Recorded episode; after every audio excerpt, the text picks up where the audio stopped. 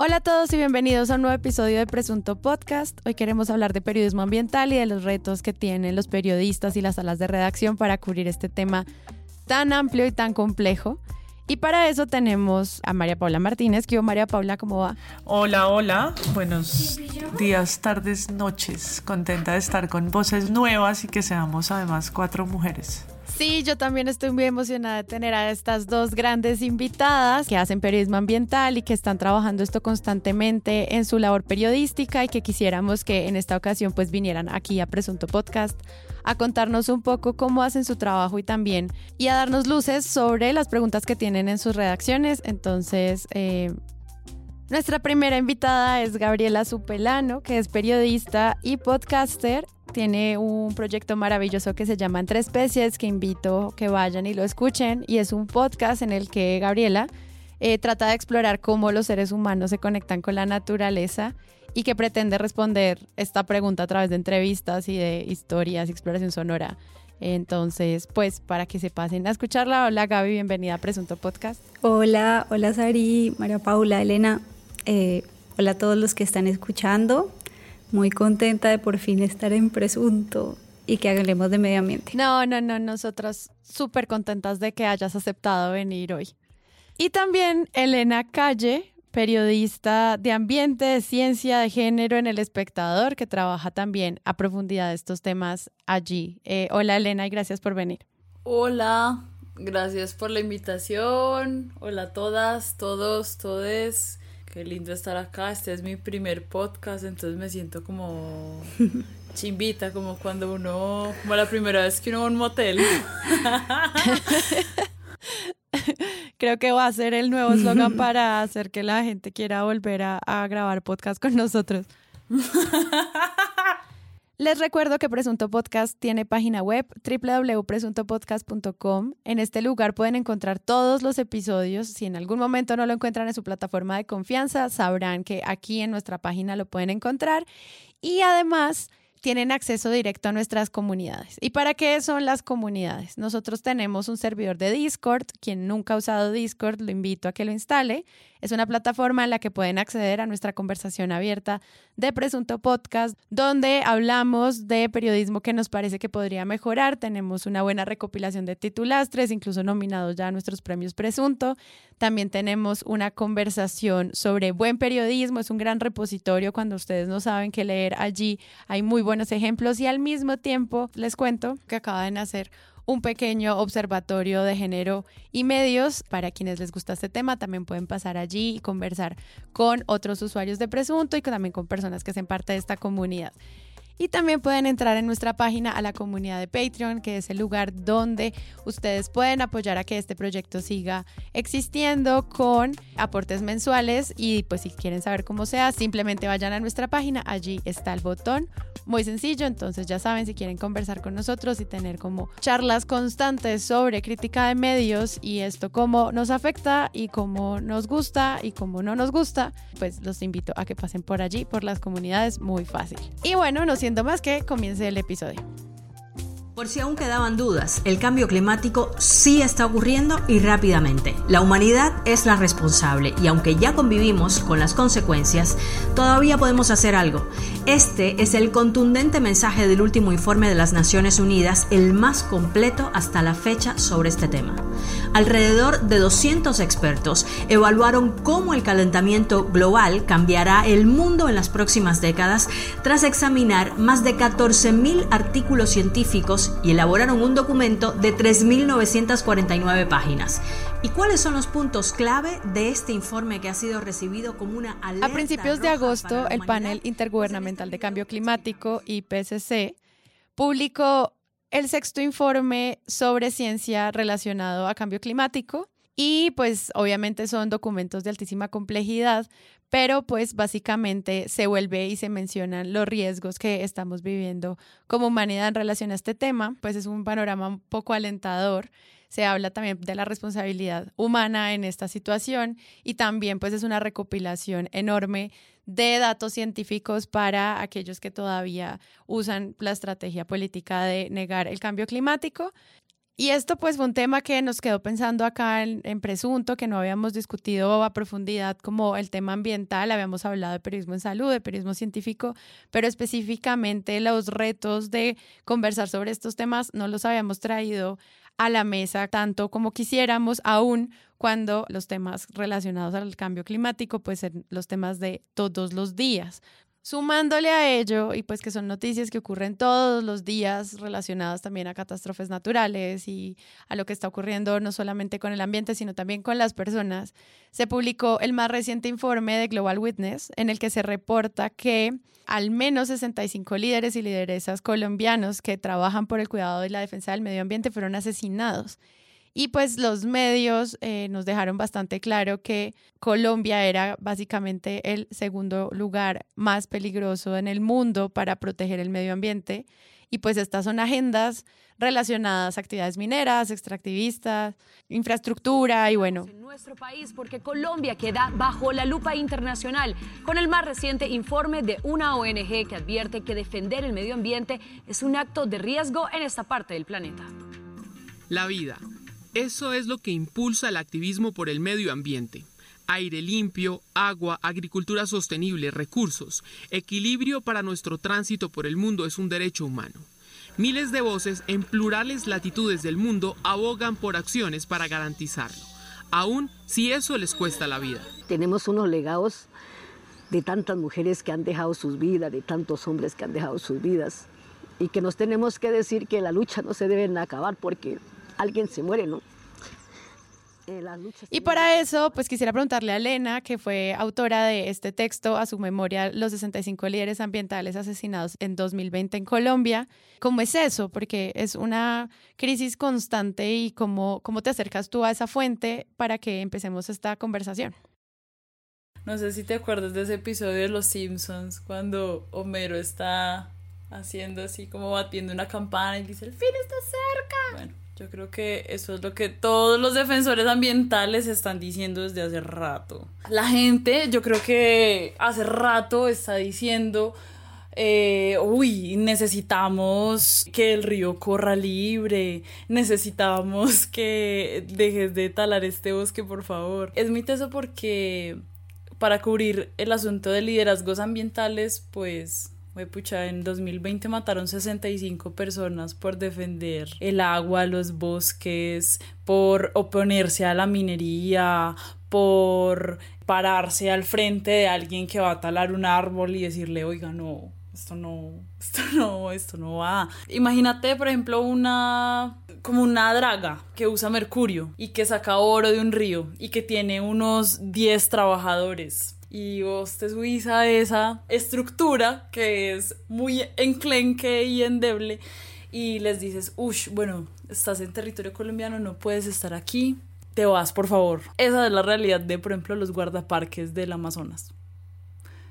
Y esta gente se mete sin fierros, sin nada y empiezan a hablar y dicen, a mí me da miedo subirme a esos lugares, pero lo hago porque yo veo el desastre ambiental que están causando, porque yo veo cómo esto afecta a mi cuerpo, porque yo veo cómo afecta el cuerpo de las personas que viven eh, cerca de este río. Y uno piensa en esas realidades que es solo un, o sea, esto es solo una pequeña historia. Hay miles de cientos de historias de defensores ambientales que incluso no han muerto, pero que solo cuando se mueren mojan prensa. Solo cuando se mueren, solo cuando los matan, solamente, solo cuando los matan es cuando estas personas tienen relevancia pública o cuando se ganan premios. Por ejemplo, Francia Márquez se ganó el Goldman, que es el Nobel Ambiental. conversar con una mujer, una caucana, que mm, nos ha llenado de orgullo, ya que en los últimos días recibió un premio que para muchos la manera mejor de definirlo es el Premio Nobel de Medio Ambiente. Francia Elena Márquez recibió el premio. Y solo allí, digamos que su lucha tomó, yo siento que una como voz mucho más grande pero Francia Márquez lleva haciendo activismo ambiental desde que tiene 15 años. y ahora tiene más de 30 años. Entonces, fue pucha. O sea, yo lo que pienso sobre los defensores ambientales es que a nosotros como periodistas se nos está escapando.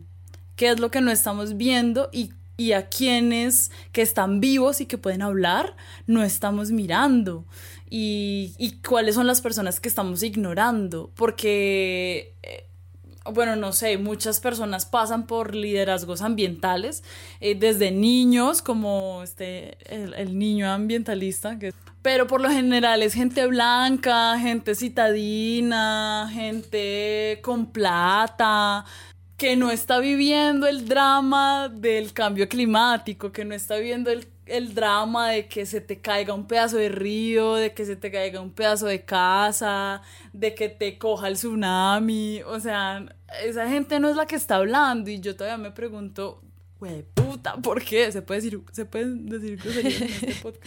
Sí, sí, sí, puedes decir groserías, solo que ahora tengo que prender el botón de explícito acá en el podcast. Pero sí, eso que tú dices me parece muy interesante frente al acceso a las fuentes y a cuáles son los ambientalistas que salen en los medios y a quienes no. Y pues son luchas que están muy silenciadas desde toda la defensa de derechos humanos. Y, y pues sí es triste que estemos hablando de esto también justo porque es un informe que pues se habló en muchos medios sobre las personas que fueron asesinadas. Entonces sí está, está como este drama que incluso nos pasa aquí en el podcast, o sea, estamos tratando el tema también por eso. Gaby, ¿tú qué opinas? Lo que dice Elena me hace pensar mucho también en, en un tema y es como la forma centralizada de cubrir estos temas en, el país. Es muy duro porque, y lo digo viviendo en, en las regiones, o sea, llevo un tiempo viviendo en Cali, ahora estoy viviendo en el Cauca, y es muy duro ver cómo no hay medios de comunicación eh, regionales, entonces todo se depende pues de los medios de comunicación de Bogotá. Y en Bogotá hay una visión muy distinta de lo que está pasando en estos territorios. Esas historias precisamente son muy difíciles de contar estando lejos y no dándose cuenta de, lo, de lo que sucede. Entonces, eh, por ejemplo, con el tema de los líderes sociales, de los líderes ambientales aquí en el Cauca, pues es tenaz, es durísimo hacer cualquier tipo de crítica, de confrontación con estos grupos organizados que se meten en, sobre todo ahorita, está muy, muy fuerte la minería ilegal porque el oro está carísimo. Entonces hay mucha minería ilegal, pero también uno de, los temas de este informe del que hice de la historia de Elena es que la razón principal de asesinato de líderes ambientales en Colombia es por temas de eh, sustitución de cultivos que estaban en el acuerdo de paz. Entonces, hasta cuándo pues como que vamos a enfrentarnos con esta realidad de que eso no está funcionando, o sea, de que esto es una cosa en la que todo el mundo está poniendo su pellejo, y no pasa nada porque el negocio es tan grande y las redes están todas, todas juntas, o sea, está la red de la minería es la misma de la red del narcotráfico y es la misma de la red de, por ejemplo, de comercio ilegal de especies, que eso es otra de las grandes eh, estructuras ilegales que afectan el medio ambiente en Colombia. Entonces, es muy difícil cubrir estos temas cuando está tan centralizado la información en Bogotá. Me acuerdo mucho de también una historia que hizo Sara antes de que existiera presunto sobre, sobre cómo en Colombia no hay las regiones, los municipios no tienen medios de comunicación propios y acá es muy evidente, digamos, donde yo vivo, en Santander de Quilichao, no hay medios grandes, Todos, toda la información se mueve por WhatsApp por, por Facebook. Hay periodistas y los periodistas hacen sus reportajes a través de, de ahí. Y cuando surgen historias de acá, se mueven muy poco a nivel nacional, muy poco. No se escuchan, la gente no les da clic, no tienen clics, no se mueven en las páginas de los grandes medios que además también creo que es un tema de seguridad para el periodista. Muy peligroso. Conozco el caso de un periodista no colombiano, porque además sucede que suelen ser periodistas de medios internacionales los que viajan a estas regiones, que estuvo aquí hablando, hizo un tema sobre minería ilegal, él era inglés y tuvo que salir corriendo de acá, corriendo con mucho temor y eso suele pasar. Muchas historias, he escuchado muchas historias no solamente de, los periodistas, sino de personas que hacen, digamos, activismo acá y que dicen lo difícil que es hablar de esos temas. Sí, además que yo supongo que ahí uno tiene que tener en cuenta también que no es solamente tratar la fuente, por ejemplo, de las personas que están trabajando en minería ilegal, sino también en ecosistemas más amplios de este fenómeno, porque no simplemente es decir quienes están allí son delincuentes y ya, esto creo que le implica a los medios hacer una reflexión más amplia sobre cómo esto afecta a las familias y cómo muchas veces también es la única manera bajo la cual muchísimas familias acceden a trabajo y pues eso también implica otra discusión que no solamente como la denuncia de el ataque al ambiente, sino esto pues cómo afecta a la gente, ¿no? Es difícil, ¿no? O sea, es difícil uno desde su visión como citadina de Bogotá, porque yo también viví muchos años en Bogotá, llega y dice, no, pero pues que les hablen, que, que, haya educación ambiental. Sí, o sea, pues sí, muy bonito, pero hay una economía ilegal que está sosteniendo, digamos, económicamente a muchas familias y, ahí es donde los conflictos tienen una complejidad muy grande. Claro, es que hasta ahora hemos hecho una revisión específicamente desde economías ilegales y cómo esto afecta al medio ambiente, pero pues también hay que tener en cuenta una reflexión en torno a cómo las economías legales y validadas por nuestro sistema económico, pues también hacen parte de esta ecuación. María Paula. No, yo creo que, que el cubrimiento es, como dicen, pues esporádico, ¿no? Y, y cae en un vacío cuando mataron a Juana Perea, pues entonces siempre toca contarles, toca siempre contar las historias desde cero. O como ahora les vamos a contar otra vez del clan del Golfo, ¿no? Para poder como tener el marco para más o menos entender qué fue lo que pasó. Y creo que es algo parecido con las decenas de líderes que han matado en 2020 y los que van en 2021. Hace poco el espectador tuvo precisamente portada haciéndose la pregunta, ¿no? ¿Por qué estas historias que al final obviamente se cruzan porque es una historia de periodismo ambiental, pero también económico, pero también político, social, ¿no? Porque obviamente los intereses son cruzados, porque la agenda verde en todo sentido, tanto en, no sé, energías renovables, eh, cultivos sustentables, ¿no? Porque es que eh, sigue siendo de alguna manera una agenda menor, ¿no? Como que te sigue teniendo que codiar en un medio de redacción para ganarse un espacio frente qué sé yo, a judicial o a, o a política y solo aparecer pues cuando tiene una tragedia alrededor. Cuando se convierte en judicial es porque ya mataron a la lideresa o al líder, pero en su cotidianidad o en su lucha, ¿no? Y, y con Hidroituango uno lo ve. El debate de Hidroituango está centrado en más los intereses, digamos, económicos, tal vez algo de política, pero siempre el tema menor es el ambiental. Y creo que lo que hace falta es también como centrarlo en la agenda mucho más y creo que sí tiene que ver con una decisión editorial. Uy, sí, sí. Sí.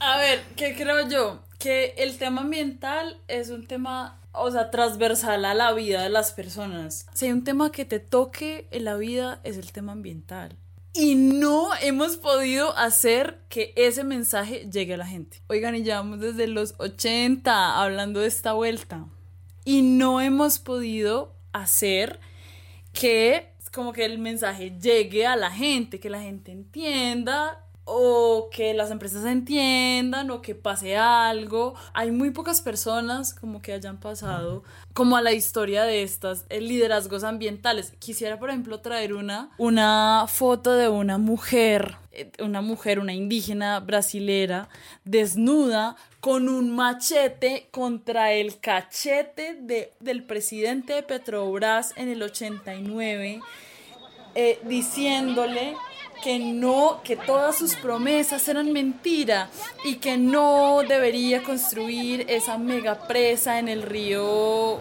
Singú. Y amenaza con cortarlo y la mujer está desnuda y le dice en su cara, hey, no vas a entrar a este territorio, tú me mentiste, me dijiste que esto iba a ser mejor para mí y no es verdad. Primero el nombre de esta persona, la indígena se llama Tuira Cayapú era una guerrera indígena. Ella sigue viva, muy distinto a un montón de personas que, pues, que ya no están con nosotras y con nosotros. Pero, ¿por qué esas historias no quedan en el, en el imaginario colectivo? No, yo quería decir algo con, con respecto como a, las, a las fuentes, ¿no? A qué tanto se escuchan o se, o se entrevistan o se vinculan voces diversas a las, a las notas periodísticas que cubren medio ambiente. Y yo creo que volviendo al, a lo que pasó en Leticia, pues ese es como un ejemplo, ¿no? Porque todos los medios titularon como critican al presidente por la foto, furia en las redes sociales, pero les tenemos una explicación. Es que ustedes no saben que esos se llaman pensadores y esos señores estaban sentados ahí porque no se van a sentar en silla rimax, ¿no? Entonces no tienen una explicación como si fuéramos tarados. Ah, salieron a indignarse todos los mamertos, pero es que ustedes no saben nada de los ticuna. Sí, esa foto estaba ahí, eso lo acordáramos con ellos y con ellas, y, ¿no? y entonces nos devolvieron la pelota periodística y hubo nota en noticiero diciéndonos, explicándonos que, que se llaman pensadores, que estaban así. Al día siguiente, la Asociación de Cabildos del Trapecio Amazónico mandó una carta, un comunicado público dirigido a la presidencia diciendo como cuatro cosas muy sencillas. De acuerdo a la normativa, si se va a hacer un evento aquí, tiene que haber consulta previa y articulación con la mesa permanente de concertación, y aquí no la hubo, nosotros no participamos de ese precop. Segundo, nosotros, y lo dicen puntual, estoy, voy a abrir comillas, no somos objetos decorativos para embellecer gobiernos cuyos discursos y acciones atendan contra nuestros derechos al favorecer a quienes han usurpado y acaparado el capital de los recursos y del territorio. Tres, se ha vuelto costumbre que el gobierno nacional, con permisividad de gobiernos locales, entonces hagan eventos sociales en la región, cuando aquí diariamente pues falta el acceso al agua, eh, la atención de la salud, ¿no? Todos otros temas que quedan como en el aire, más allá de poner como un escenario vistoso para una conversación de medio ambiente. Y la cuarta, pues que se conecta con tantas otras cosas y es como hubo conectividad para eso, pero la traen en paracaídas porque en este, en este departamento no hay conectividad. Entonces, ¿cómo están hablando ustedes de como de acceso y de derechos si ni siquiera podemos tener el acceso al conocimiento y a la información necesaria? Y lo ponen ahí en esas palabras. ¿Mm? Y finalmente eh, termina la carta diciendo que ninguna iniciativa destinada a revertir eh, los efectos del cambio climático podrá tener eh, éxito, según dicen, si no se acompaña de acciones integrales con las comunidades eh, y citan ahí pues las injusticias sociales y bueno, pero hablan del microtráfico, del consumo eh, descontrolado, de lo que está pasando en la frontera. Adivinen cuántos medios, esto fue noticia en cuántos medios. Bueno, cero, ninguno. ¿Mm? Entonces, la explicación que nos habían dado hasta en noticia, hasta en televisión, es, fue la noticia que quedó. Esto al día, al día siguiente...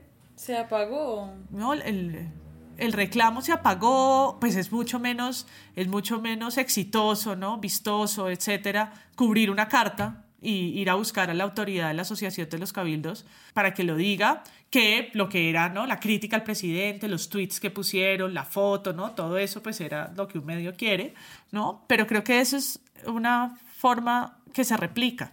Realmente cuando estamos hablando de glifosato, cuando están hablando de monocultivos, cuando están hablando de las casas de agua en La Guajira, pues que tanto se vincula a las comunidades, porque es fácil, por supuesto, pensar que el brazo económico que suele tener la Drummond o la Anglo Gold o la que sea, para acercar a medios y para, vía la publicidad, vía el public reportaje, o vía simplemente la conversación, la cercanía, la élite, el poder, influye esas agendas, por supuesto, ¿no? Eso, eso está ahí, está como dado como en la, en la forma en la que esas empresas funcionan en todos los países, ¿no? Ellos saben el rol que juegan los medios y cómo acercarse a ellos. También como que el, el, el tema del, del, cambio climático y, y esta crisis que ya estamos viviendo, que ya no tiene reversa, creo que genera un, una reacción psicológica en las personas de rechazo inicial y de negación, de mucha negación, porque es muy fuerte, digamos, entender la realidad de lo que puede llegar a pasar. Y en ese sentido se vuelve como en esos términos que usan los, las redacciones y los editores es un tema poco sexy o poco vendedor, o porque la gente suele, cuando está haciendo scrolleando en Twitter o lo que sea, ve estos temas y suele seguir derecho, o sea, es difícil, difícil confrontarnos. Sí, que incluso yo me pongo a pensar cuántas personas se van a quedar escuchando este episodio completo, si es un tema que llama más la atención que el de las elecciones o la misma cantidad de atención. También es también un reto para, para los periodistas como poner esto en, en, el, en, la, en la agenda. Mm, pero yo creo que, por un lado, como hay un periodismo que celebra en Colombia la biodiversidad y una suerte de notas como sobre eh, las especies y, ¿no? Como, ¿Cómo es que se llama ese, ese documental? Colombia realismo mágico. Colombia, algo. Colombia, magia salvaje. Eso Entonces hay como una suerte de, que de periodismo magia salvaje en el que es noticia si hay un oso que tuvo una cría en Sumapaz, qué sé yo, ¿no? Como ah, ese tipo de, de reconocimientos, que no digo que esté mal, pero que luego no hay nada en la mitad porque lo otro que hay es la violencia contra pues, los líderes y lideresas que ya lo mencionamos y las estadísticas del terror. Entonces quedan, queda gas para 8 años, queda agua para 20, eh, queda petróleo para no sé qué. Encontré una nota de la República del 2019 que dice que las reservas de gas en Colombia alcanzan para 9.8 años. Y una nota de dos años después, de julio del 2021, que dice que Colombia tiene gas para 15 años. Y seguro si voy más encuentro una del 2012 y una del 2010 y pues no tengo ni idea para cuándo tendrá, hasta cuándo tendrá reservas. Por supuesto, eh, estoy haciendo un ejercicio muy simplón.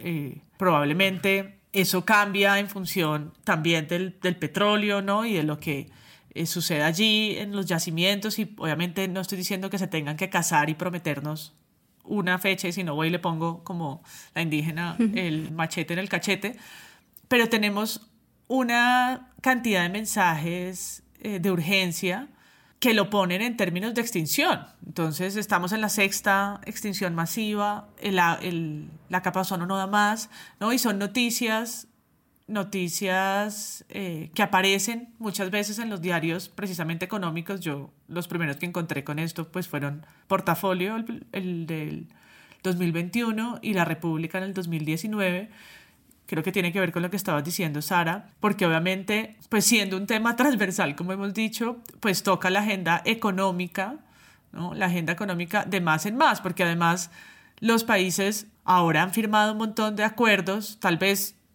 muchos años tarde y tienen ahora entonces una veeduría de cumplimiento. Bueno, ¿no? ¿Cómo van en los objetivos de desarrollo sostenible que tienen que ver con medio ambiente? Pues hace poco veíamos qué, qué es eso de la PRECOP, que es esa vaina de la biodiversidad donde estaban tomando una foto nefasta que comentamos acá en Leticia, ¿no?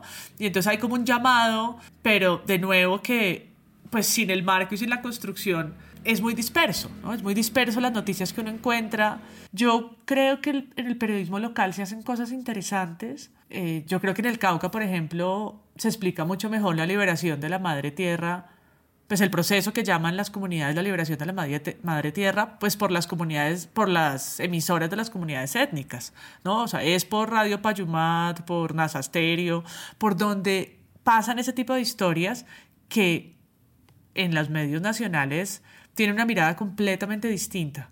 Nosotros en, la FLIP reporteando la, la noticia de impunidad del asesinato de un periodista en medio de un proceso de estos, pues nos damos cuenta de la diferencia de información que hay en las categorías de medios, ¿no? Cómo, se cubre el tema de los ingenios, que es tan difícil, ¿no? Sobre todo si nos vamos a ver los ingenios azucareros y la propiedad de medios, ¿no? Entonces es un tema complicado y cómo, por supuesto, desde las, los medios hiperlocales se cubre distinto, pero pues de nuevo algo que decía Gabriela, pues cuáles son las audiencias y cuáles de esos relatos pues tienen como una, un impacto o un alcance mayor.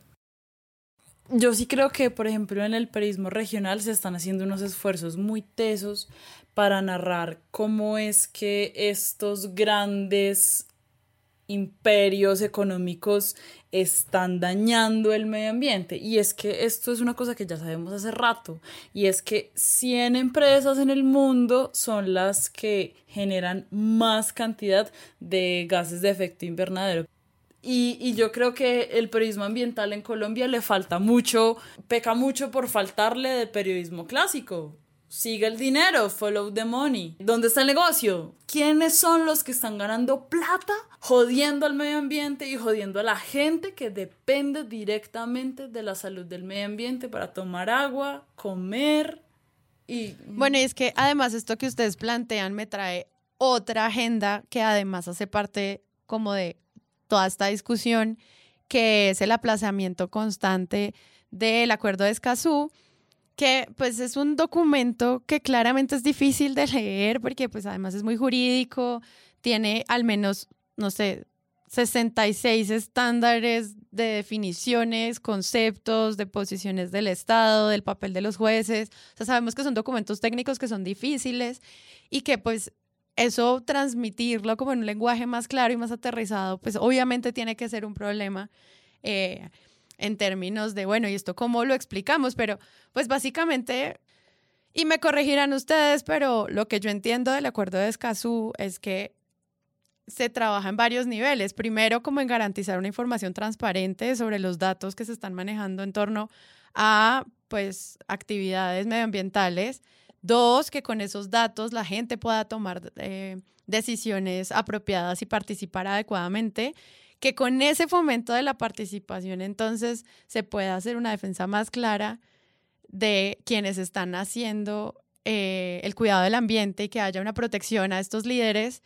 Y al final pues que también haya justicia cuando se vulneran los derechos de estas personas, que me parece un acuerdo que en términos como estándar suena lo más obvio y que mm, tengo entendido que el Acuerdo de París se aprobó en casi un año y que el Acuerdo de Escazú pues lleva años y años y nada que se aprueba. Y pues creo que ahí el papel de los medios que han tratado de explicarnos muy bien en qué consiste el Acuerdo de Escazú, pues al mismo tiempo sería como pues como tratar de entender por qué se oponen, o sea, como qué es lo que está haciendo más lenta esta aprobación y por ejemplo, en Hora 20, Diana Calderón también trae un panel que trata de explicar por qué esto no se firmó para el 31 de agosto y se sigue y se sigue extendiendo y esto se va a terminar hundiendo. Y pues los panelistas que vienen, entre expertos y profesores, pero pues también excongresistas, incluso congresistas del Centro Democrático, etcétera, pues no tienen ni idea, porque pues son como, pues no sabemos pareciera que tiene que ver algo con malentendidos en los alcances de la legislación nacional y de nuevo, pues esos intríngulis son muy difíciles de entender uno porque está, pues porque estas cosas se siguen atrasando y porque al menos para, para nosotros eh, como audiencia, pues estos temas se empiezan a embolatar y uno deja de pararles bolas y deja de darse cuenta que en serio es un tema muy importante, cuando al mismo tiempo eh, como hablábamos al comienzo de este podcast, Elena está publicando un reportaje sobre cómo Colombia es el segundo país más peligroso para hacer cuidado del ambiente. Y hay un acuerdo que trata de trabajar en eso. No sé, ¿ustedes cómo ven eso? Yo tengo una teoría y es que los congresistas y las congresistas no saben nada. Esa es mi teoría. Poco. y estoy segura de que tengo razón. Pues, parce, lo que pasa es que yo siento que como periodistas ambientales nos hace mucha falta conversar con gente que de verdad sepa de esto. Y nos hace falta hablar con mujeres y nos hace hablar, falta hablar con personas indígenas y personas afro. Incluso, o sea, la gente, esta gente lleva diciéndolo hace muchos, muchos años. Y nosotros nuestra cultura es la que sabe cómo conservar esto. Pero tuvieron que venir los científicos blancos a decir, esta gente tiene razón, ¿sí? A respaldar, a hacer uso de su privilegio para decir, ellos tienen razón cuando dicen que su cultura protege mejor los bosques que cualquier otra política ambiental en el planeta Tierra. Yo lo que me pregunto es como, güey, pucha, uno, ¿por qué no habla con estas personas? Si son, por ejemplo, lo último que hizo el proceso de liberación de la madre tierra fue tomarse tierras que estaban con Smurfit Kappa, que antes era cartones de Colombia. Y, entonces a periódicos grandes como El Espectador llegan invitaciones de cartones de Colombia, o sea, Smurfit Kappa, diciendo vengan a ver nuestras plantaciones de em, pino que nosotros somos muy ecológicos y que nosotros tenemos eh, maneras, digamos que naturales, o sea, soluciones basadas en naturaleza para proteger estos bosques y nosotros no hacemos deforestación.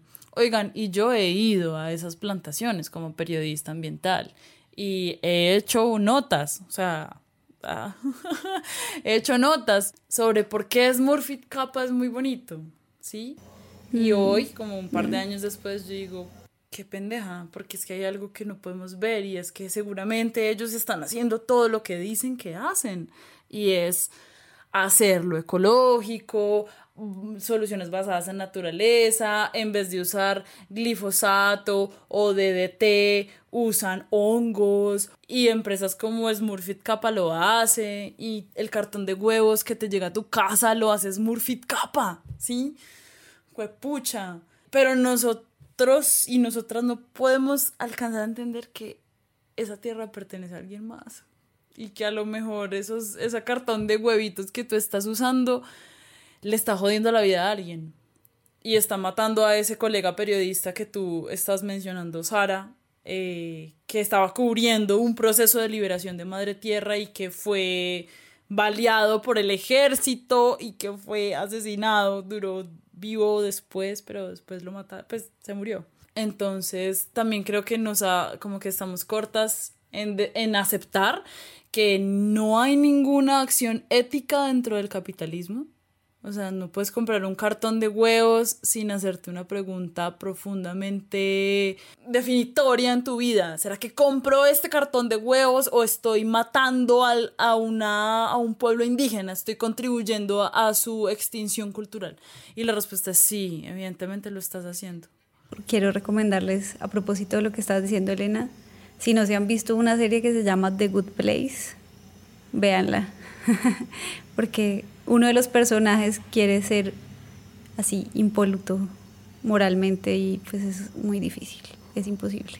Pero bueno, ya, eso es todo. Quiero decir que Netflix no patrocina este episodio, pero que si lo quiere hacer, mucho gusto. Nuestro correo de contacto está en la página web para que vengan y nos patrocinen si quieren. Eh, lastimosamente.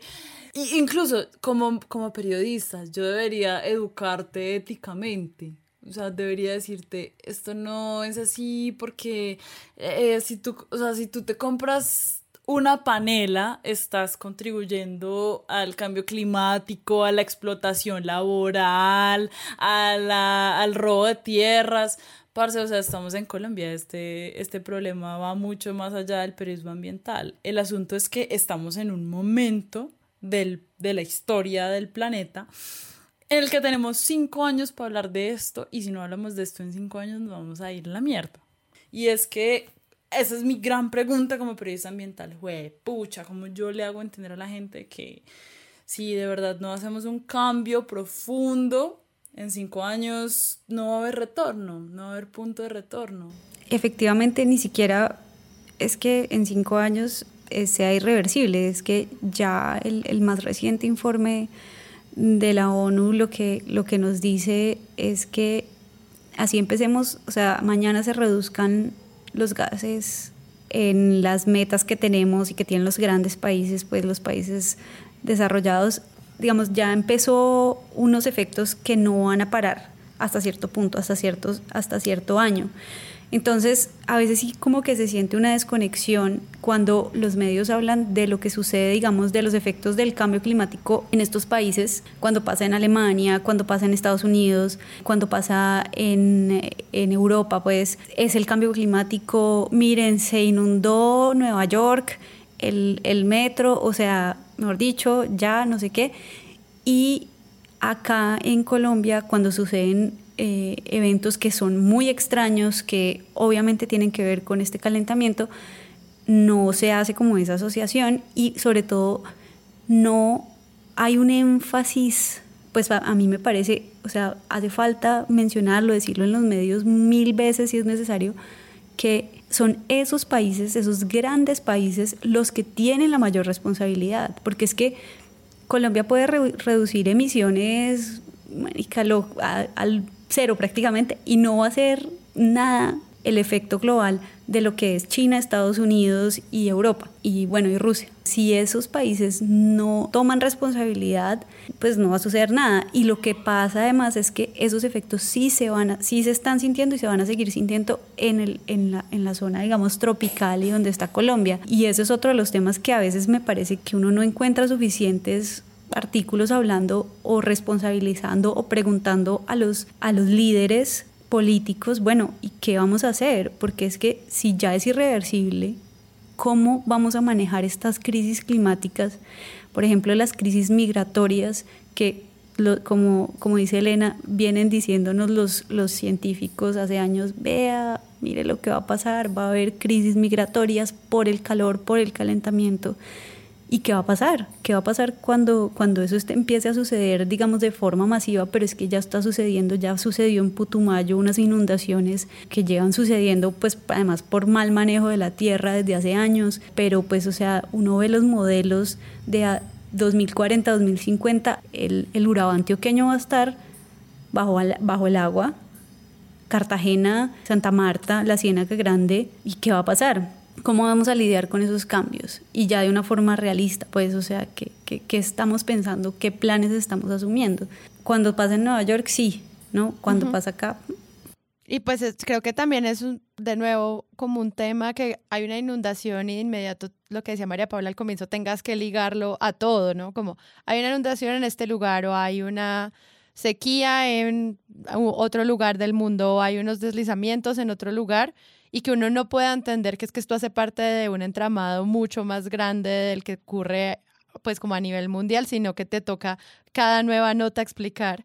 Estos son deslizamientos que ocurren porque y volver a dar el contexto completo de lo que implica el cambio climático, pues al final termina convirtiéndose tal vez en notas que la gente no consuma completamente eh, o que pareciera como relleno, decir como así, ah, slash cambio climático. Tú tienes que explicar ese problema una y otra vez. Dicen que el cambio climático es la historia del siglo XXI, y lo es, para mí lo es, porque es la historia definitoria de todas las decisiones que toma la generación de personas que viven en el siglo XXI. Es decir, cuatro de cada diez mujeres están determinando si tener hijos o no con base en la nueva información que reciben sobre cambio climático. Sí, la, la, huella de carbono de los hijos que dicen. Exactamente. Entonces, todas las mujeres del mundo que tienen conocimiento sobre el cambio climático están pensando, que no son todas las mujeres del mundo, pero las que tienen acceso a esa información, están considerando tener hijos o no con base en el cambio climático. Es decir, con base en podcasts como estos en donde decimos, compañeros, no hay futuro. ¿Sí? No, no, no, no, no. Yo tengo una visión distinta. Yo sí, o sea, pues digamos, sí es muy difícil, pues lo que se viene y lo que se va a venir, ¿no? Pero, pero, no, pues, o sea, que ha habido, sí ha habido eh, grandes extinciones, muchas casi todas relacionadas con grandes cambios climáticos como este. Este, por supuesto, es mil veces más rápido y causado por los seres humanos. Pero, pero sabemos la historia de lo que ha sucedido y pues digamos que es posible prepararnos, o sea, no es, no es posible, digamos, detener 100% el, el, el cambio climático, por lo menos según los científicos hasta cierto punto.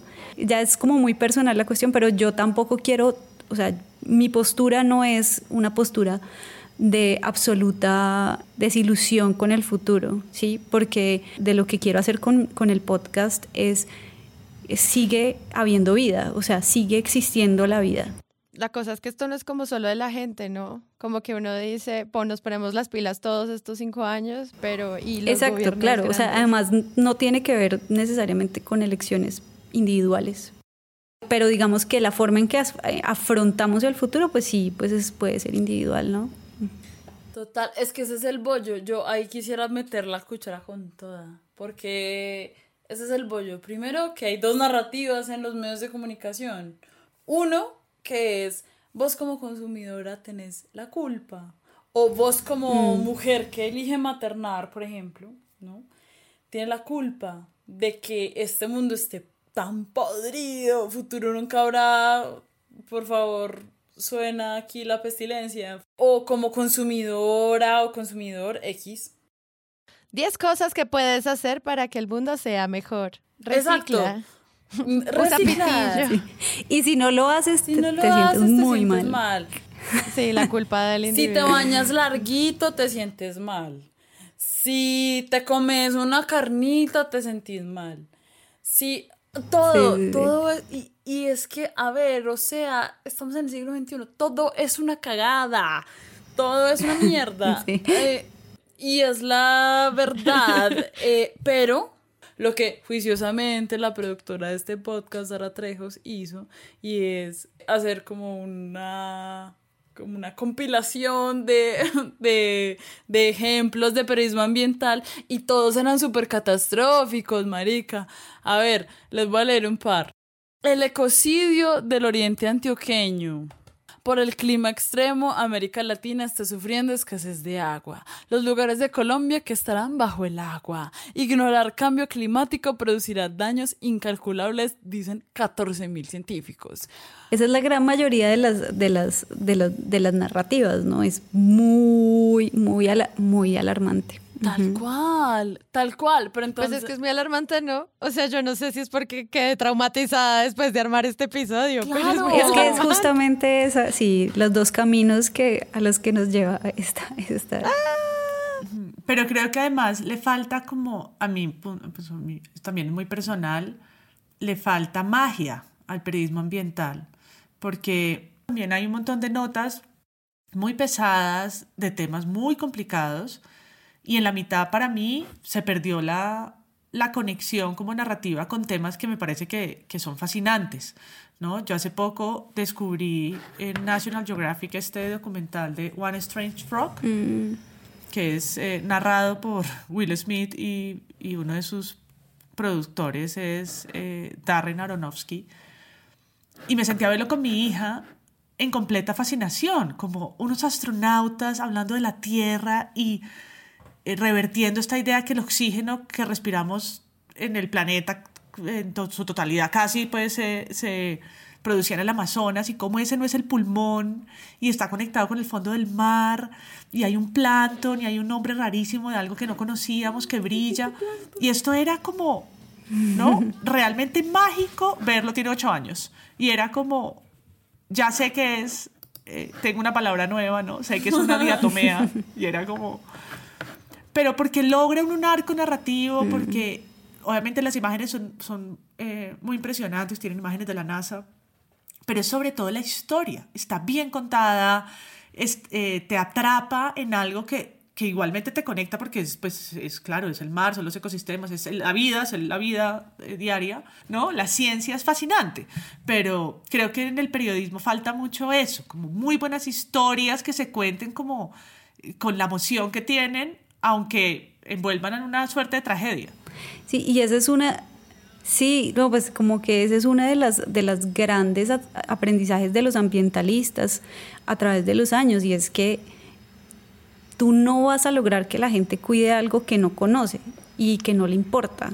Sí, o sea, si para ti el mar es un montón de agua y, y ya, pues es mucho más difícil que, que- que te animes a- a ver la importancia y a cuidarlo, pero si ves toda esa, no sé, o sea, la cantidad de especies, los ecosistemas, la complejidad, entonces creo que es muy importante la- los dos caminos, o sea, sí es muy importante acercar a la gente a, a esas narrativas que además todas salen de la ciencia, o sea, pues o del trabajo de los científicos, de los investigadores y las investigadoras.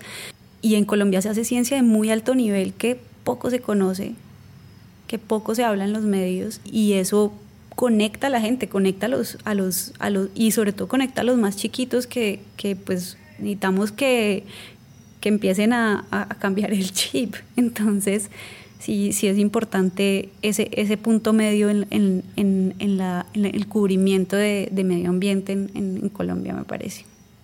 Y que no es solamente el hecho de que una persona sea culpable o no por todo lo malo que ocurre en su entorno, sino que una persona consciente y conocedora, y lo que decía Elena, de que tiene conocimiento de es más fácil que busque que se cambien las políticas, es más fácil que salga a las calles, es más fácil que pida que estas cosas pasen. A los que no nos fijamos, pues no nos importa. Y decimos, a esos hippies ahí abrazando árboles, a ese podcast tan hippie que hicieron hoy de Presunto Podcast Guacala, eh, pues es como darse cuenta, pues hay cosas que hay que empezar a discutir de manera transversal todo el tiempo. Este, y pues por lo mismo, está como todos los episodios, le pido disculpas a quienes nos escuchan, es un primer episodio sobre preguntas sobre este tema. Sabemos que es imposible tratarlo cuando son informes de 4.000 páginas, cuando son historias ancestrales de cientos de años. Eh, como que son historias que obviamente no vamos a condensar hoy, pero al menos las preguntas sobre cómo narrarlo sí. Entonces quería darles las gracias a ustedes por participar. Eh, muchas gracias, Elena, por, por venir a la orden. Tengo mil cosas más por decir. Esto que Gabriela. Toca, acá es cuando uno le dice a los invitados: ¿Quieres hacer un podcast? Llámanos. Ay, perdón. Me encantó eso que dijo Gabriela de los niños. O sea, porque quienes sobrevivirán o morirán en esta tierra, ¿por qué no le estamos hablando a los niños? Y wow, yo creo que esa es una pregunta que el prisma mental no se ha sabido hacer hasta ahora. Y es como coños le hablamos a los peladitos y no sabemos, yo no sé, no tengo ni Eso es bien interesante. No, eso da para otro podcast. Muchas gracias, Ari, por, por invitarme. Estuvo muy divertido hablar de, de, de, los, de las cosas difíciles del, del, del periodismo ambiental, pero también de, de lo bonito del medio ambiente, de hablar de medio ambiente. Sí, aprovecho y les recomiendo, escuchen el podcast Entre Especies, lo encuentran, supongo, en todas las plataformas de podcast. Y pues María Paula. No, pues cuando hagan el capítulo de niños, entonces invitan a Julieta para que les cuente su fascinación por las diatomeas a propósito de la historia que conoció. No, a mí un gusto conocerlas, reencontrarlas y hacer este episodio que ojalá vengan después otros parecidos. Sí, y a ustedes gracias por escuchar. Yo soy Sara Trejos, nos pueden encontrar en un próximo capítulo la próxima semana. Chao.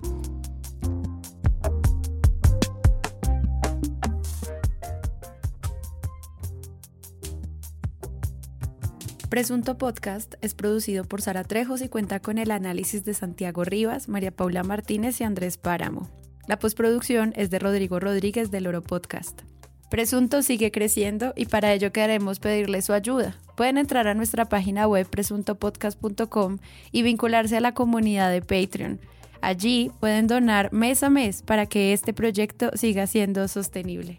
Pero también pueden unirse a cualquiera de nuestras comunidades. Está el canal exclusivo de Telegram para Patreons y la conversación abierta sobre buen periodismo y titulastres en el servidor de Discord. Recuerden, todo en presuntopodcast.com. Presunto es un proyecto de Sillón Estudios, donde también pueden encontrar otros podcasts como Expertos de Sillón y el Festival de Podcast Podcastinación 2021.